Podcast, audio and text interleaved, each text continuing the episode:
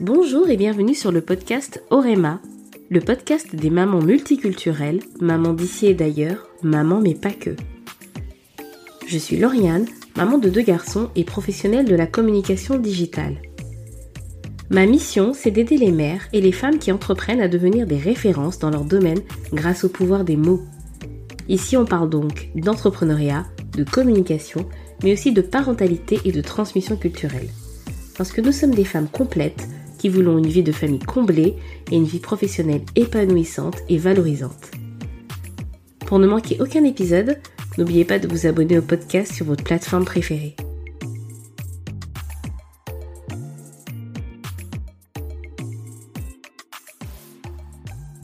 L'été 2019, c'est l'été où j'ai eu 30 ans. C'est aussi l'été où je me suis retrouvée face à moi-même après une expérience, je peux le dire, traumatisante avec le salariat. J'ai eu l'occasion d'en parler longuement dans le podcast Get Your Crown de Lauriane et dans le podcast La reprise de Tinuan. Je vous mettrai les liens en bas de l'épisode si vous souhaitez en savoir plus. Mais la réelle question qui s'est posée à moi à ce tournant de ma vie était celle de savoir si je voulais avoir un poste ennuyeux et alimentaire toute ma vie ou si je voulais me consacrer à quelque chose qui m'animerait vraiment. La question juste après était celle de savoir euh, quelle était cette chose, justement. Donc euh, oui, j'étais perdue à cette période de ma vie. Et la décision que j'allais prendre allait avoir des répercussions sur toute ma famille. C'est à ce moment-là que j'ai fait un bilan de compétences. Et c'est vraiment ce qu'il me fallait pour m'aiguiller vers une voie épanouissante qui aurait véritablement du sens pour moi. Constance est une entrepreneuse lilloise. Elle est experte en gestion de carrière et réalise des bilans de compétences. Je l'ai invitée pour qu'on enregistre toutes les deux l'épisode que j'aurais aimé écouter moi-même il y a bientôt deux ans. J'espère vraiment que vous aurez des réponses à vos interrogations. Si vous souhaitez approfondir tout cela, vous retrouverez les coordonnées de Constance dans les notes de l'épisode. Et n'oubliez pas de lui dire que vous venez de ma part. Merci encore à elle pour son temps et bonne écoute à vous.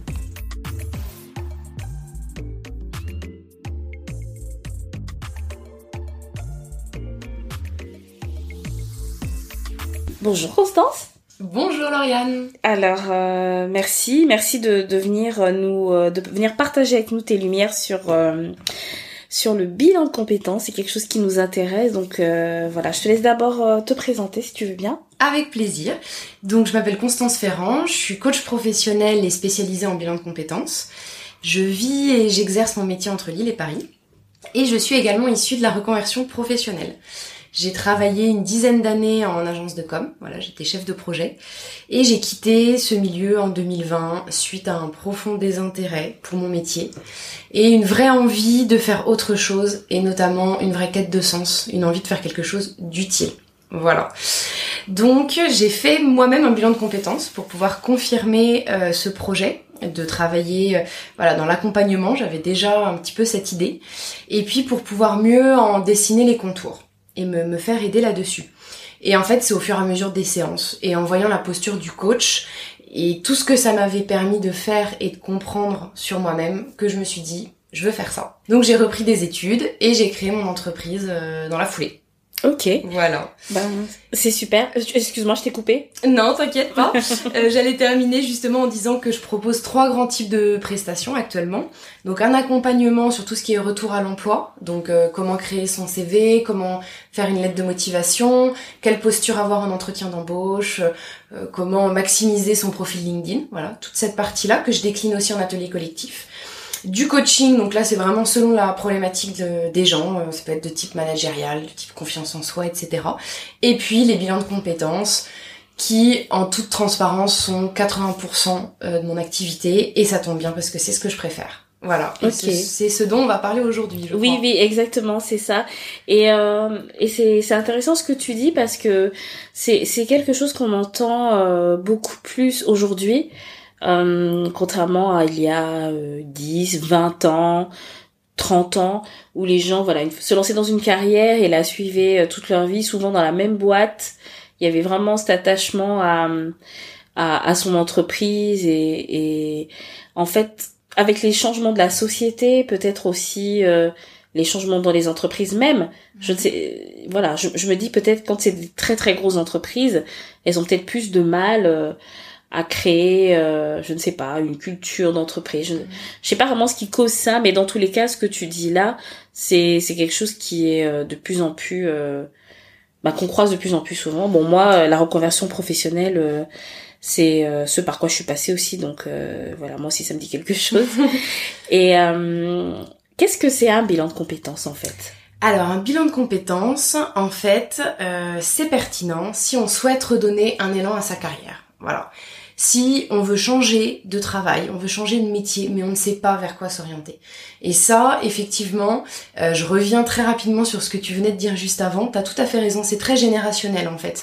À l'époque de nos parents et encore plus de nos grands-parents, on rentrait dans une boîte à 18 ans, on en ressortait à, à 50, on se posait aucune question. Effectivement, nous maintenant, on a davantage envie de faire d'autres choses. On peut avoir plusieurs métiers. Il y a beaucoup de métiers qui existent maintenant et qui n'existaient pas il y a encore 5 ans. Et tout comme dans 5 ans, il y en aura plein d'autres aussi.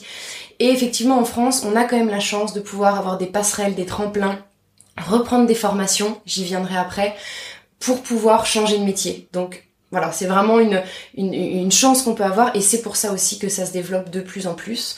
Et puis il y a bien sûr eu euh, la crise sanitaire qui a fait repenser aussi les choses différemment, on revoit ses objectifs.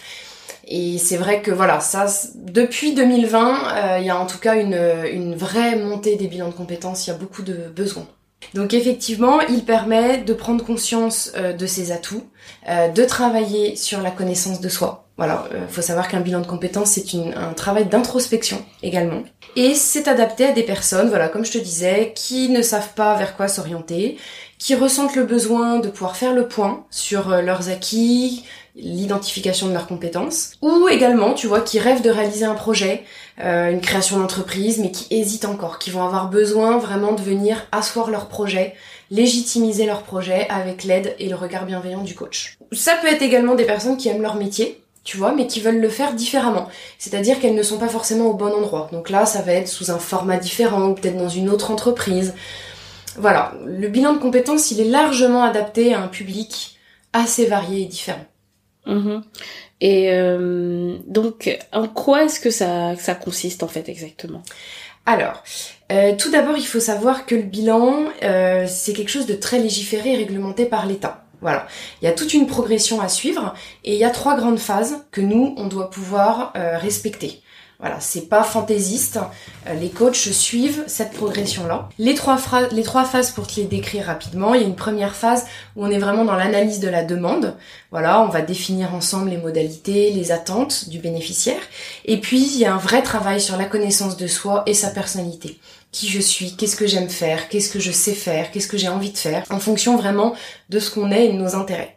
Il y a une deuxième phase, qui est celle la plus longue, qui va être l'analyse du profil. Donc là, on est encore sur la connaissance de soi, ses expériences, et un gros travail sur l'analyse de son parcours, les compétences, les aptitudes professionnelles, quelles sont mes compétences transférables, c'est-à-dire toutes ces choses que je sais faire dans un métier A, mais que je pourrais faire également dans un métier B. Et puis petit à petit faire émerger un projet.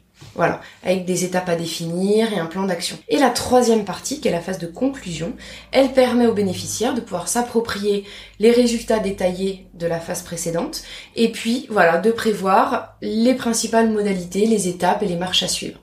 Je t'ai détaillé ces trois phrases de manière, ces trois phases de manière assez synthétique, mais effectivement, voilà, c'est la progression que nous on suit. Et cette euh, dernière phase, elle se termine par la remise en fait d'une synthèse. Donc la synthèse, c'est les résultats détaillés en fait qu'on remet aux bénéficiaires. Donc c'est un document qui fait entre 10 et 12 pages et qui reprend tout ce qu'on a pu se dire avec le plan d'action qui est très concret puisque le but c'est que la personne puisse repartir avec des éléments concrets. Donc avec des deadlines voilà je dois faire ça pour telle période etc cette synthèse elle est bien sûr complètement confidentielle hein, voilà. C'est uniquement la personne et moi qui la détenons. Et ensuite à six mois on propose un entretien de suivi. C'est à dire que six mois après la dernière séance la personne, donc c'est à sa seule euh, demande. Hein. Voilà, nous on, relance pas les gens, c'est à leur demande. Ils peuvent nous recontacter et on discute pendant un temps à peu près d'une heure pour évoquer les succès, les difficultés, pouvoir s'exprimer librement sur ce qui s'est passé. D'accord, un peu, ouais, suivi quoi. Exactement. On, lâche pas complètement les gens dans la nature. Non, pas euh, du tout. Pas du tout. Effectivement, euh, euh, voilà, donc c'est c'est très très réglementé et effectivement c'est pour ça que c'est finançable par le CPF. Voilà, je fais je fais une petite transition puisqu'effectivement le fait que ça soit légiféré un dispositif d'État fait que c'est finançable par le compte personnel de formation. donc effectivement, qui est un compte sur lequel chaque personne se voit abonder de l'argent par l'État chaque année pour pouvoir se former. D'accord, oui. Oui, moi, mon, bilan de compétences que j'ai fait, j'ai d'ailleurs utilisé mon compte, euh, mon compte CPF pour euh, pour me le financer. Et si jamais on n'a pas assez sur. Euh, Alors, si on n'a pas assez, en fait, il y a plusieurs solutions. Pôle Emploi. Excuse-moi, d'ailleurs, je t'ai dit si, si on n'a pas assez, mais combien il faut compter à peu près? Alors, combien il faut compter? Moi, je propose par exemple trois formats de bilan de compétences qui sont adaptés aux attentes, au budget et aux problématiques de mes bénéficiaires. Donc effectivement, on a le format 24 heures qui est le format classique, qui là est à 1800 euros. On a euh, le format middle qui est, à, qui est de 18 heures et qui est à 1500 euros. Et on a un format plus court de 12 heures qui est à 900 euros. Voilà. Et effectivement, euh, chaque format comprend des entretiens face à face. Donc les entretiens, on est entre 1h30 à 2h d'entretien. Et ça comprend également du travail personnel. Ça, il faut le savoir quand on débute cette démarche. C'est qu'il y a, comme je le disais, un travail aussi d'introspection et de réflexion. Et que d'une séance à l'autre, on va avoir du travail à faire à la maison. Donc ça peut être des exercices de réflexion, des recherches à faire. Le but en fait, c'est d'arriver préparé à la séance pour vraiment exploiter pleinement en fait la séance en ayant travaillé avant euh, sur les exercices donnés. D'accord. Donc à part, euh, on, en fait, bah, oui, je, je me demandais donc pour la, le financement, à part le, le CPF. Donc à part le CPF, si on est en situation de demandeur d'emploi, il faut savoir que Pôle Emploi peut venir payer intégralement des bilans de compétences ou venir abonder. Voilà, par exemple, il me manque 400 euros, je suis demandeur d'emploi, je demande à Pôle Emploi de venir abonder du reste. Donc il y a cette solution-là. Il y a également par l'entreprise le plan de développement des compétences. Donc on peut demander à son entreprise de nous payer un bilan de compétences. Ça, ça peut être le cas dans des réflexions de mobilité interne, mais de toi à moi, c'est plutôt rare. Et sinon, il y a également notre financement personnel. Voilà. Mmh. Après, euh, la plupart des personnes utilisent leur compte de formation, éventuellement viennent abonder d'un financement personnel, mais voilà, c'est vrai que le CPF est très largement utilisé et il faut, c'est une très, c'est une excellente idée puisque ça permet comme ça de pouvoir euh, financer euh, facilement ce dispositif. Mmh. Et quand on est quand on est salarié, qu'on a envie de faire son, son bilan de compétences, euh, sans que son employeur soit informé. Comment comment ça se passe? Est-ce que c'est possible et comment est-ce qu'on peut le faire? Bien sûr. Alors il faut savoir que euh, l'entreprise va abonder donc sur le compte de chacun de ses salariés, c'est à peu près 500 euros par an, mais il n'a pas d'accès à ce qu'en fait le salarié. C'est-à-dire si je ne fais pas ça sur mon temps de travail, je n'ai aucune obligation d'avertir et de dire à mon entreprise je fais un bilan de compétences. Voilà. Bien sûr, je ne fais pas ça sur mon temps de travail. Mais je peux faire ça le week-end, je peux faire ça le soir sur la pause déjeuner. Voilà, je peux poser une journée pour faire mes séances. Je n'ai absolument aucune obligation de dire à mon entreprise je suis en train de faire un bilan. Et l'entreprise n'a pas accès à mon compte, mon espace personnel sur le CPF et ne saura jamais que je fais cette démarche-là. Je n'ai pas d'obligation de lui dire, vraiment. Et ça, c'est très très important de le préciser, parce que c'est une démarche complètement confidentielle. Faut savoir que nous, les coachs, on a des codes de déontologie qui sont voilà assez proches de, de tous ceux des médecins, des professions juridiques. Hein. On est vraiment dans le secret professionnel. Donc tout ce qui se dit, et même votre participation à un bilan, reste entre vous et le coach. Mhm. Voilà. L'entreprise n'a pas à le savoir. Le seul cas où l'entreprise le sait, tu l'auras compris, c'est quand c'est elle qui finance. Oui. Là, forcément, elle est au courant, elle peut même aménager du coup des plages horaires pour le salarié, et là, elle a plus de droits de regard, entre guillemets, même si tout ce qui se dit reste confidentiel puisqu'elle paye. Mhm. Mais c'est pas des cas qui sont euh, très généralisés. Mhm. Voilà. Et quand on, alors il y a beaucoup de, de, de femmes qui écoutent euh, le podcast, qui sont mamans, qui ont déjà des voilà des horaires un peu chargés et tout, euh, elles pensent peut-être euh, à, à, une reconversion, elles savent pas trop comment faire. est-ce qu'elles peuvent, euh, est-ce que c'est accessible pour elles les, de faire un bilan de compétences avec toi par exemple? Bien sûr. Alors effectivement, moi je travaille de trois manières du 100% présentiel, du 100% visio et ce qu'on appelle le mixte. Voilà. Donc il y a bien sûr aucun problème pour faire du 100% visio. Au niveau plage horaire, euh, effectivement, moi je suis assez flexible. Euh, je suis euh, très à l'aise avec le fait de pouvoir travailler le samedi ou le soir, puisque je sais que mes bénéficiaires qui sont salariés n'ont effectivement pas énormément d'autres options. Donc voilà, là-dessus, c'est tout à fait possible de moduler sur des horaires flexibles et également de faire l'intégralité ou en tout cas une partie en visio, bien sûr. D'accord, ok. Ben ça c'est c'est c'est super intéressant parce que c'est vrai que ça freine en fait. Euh, on se dit mais on n'a pas de disponibilité éventuellement dans les horaires de bureau donc euh, c'est pas accessible. Mais si jamais on, peut euh, travailler avec une professionnelle qui, qui a des horaires flexibles, ben, c'est intéressant.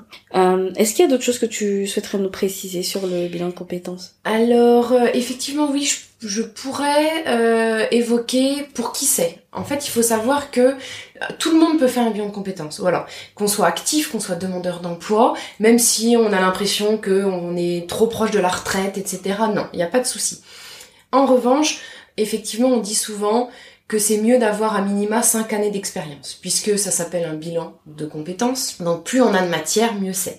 Après, il n'y a pas de cas euh, complètement déterminé. Si vous avez 4 ans d'expérience et qu'effectivement vous en ressentez le besoin, il y a bien sûr aucun souci. Mais voilà, c'est bien d'avoir quand même quelques euh, quelques années d'expérience pour avoir de la matière. Voilà. Après, euh, si je parle des personnes pour qui ce ne serait pas l'idéal, j'aurais tendance à te dire que des personnes qui ne sont pas euh, émotionnellement euh, libres et disposées à faire ça. Comme je te le disais, c'est quand même un travail qui remue un petit peu, c'est de l'introspection, c'est réfléchir à ses compétences.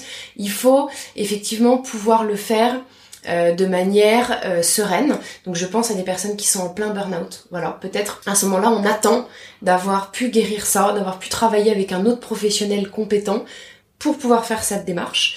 Également des personnes en pleine dépression. Voilà, alors tout ça peut être lié à des causes professionnelles, mais avant de faire un bilan de compétences, déjà voilà, on fait en sorte de pouvoir maturer ça et être émotionnellement euh, stable et solide pour pouvoir le faire. Voilà, toi qui en as fait un, je pense que tu confirmes aussi l'investissement que ça peut euh, que ça peut demander. Oui, en effet.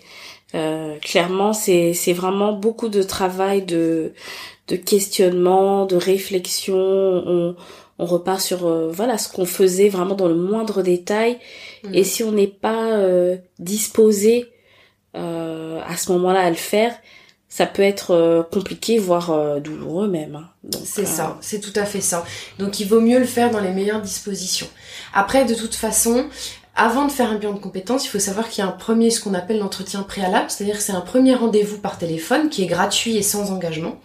Et là, moi, j'en profite pour discuter avec la personne. Souvent, on voit quel format serait le mieux adapté.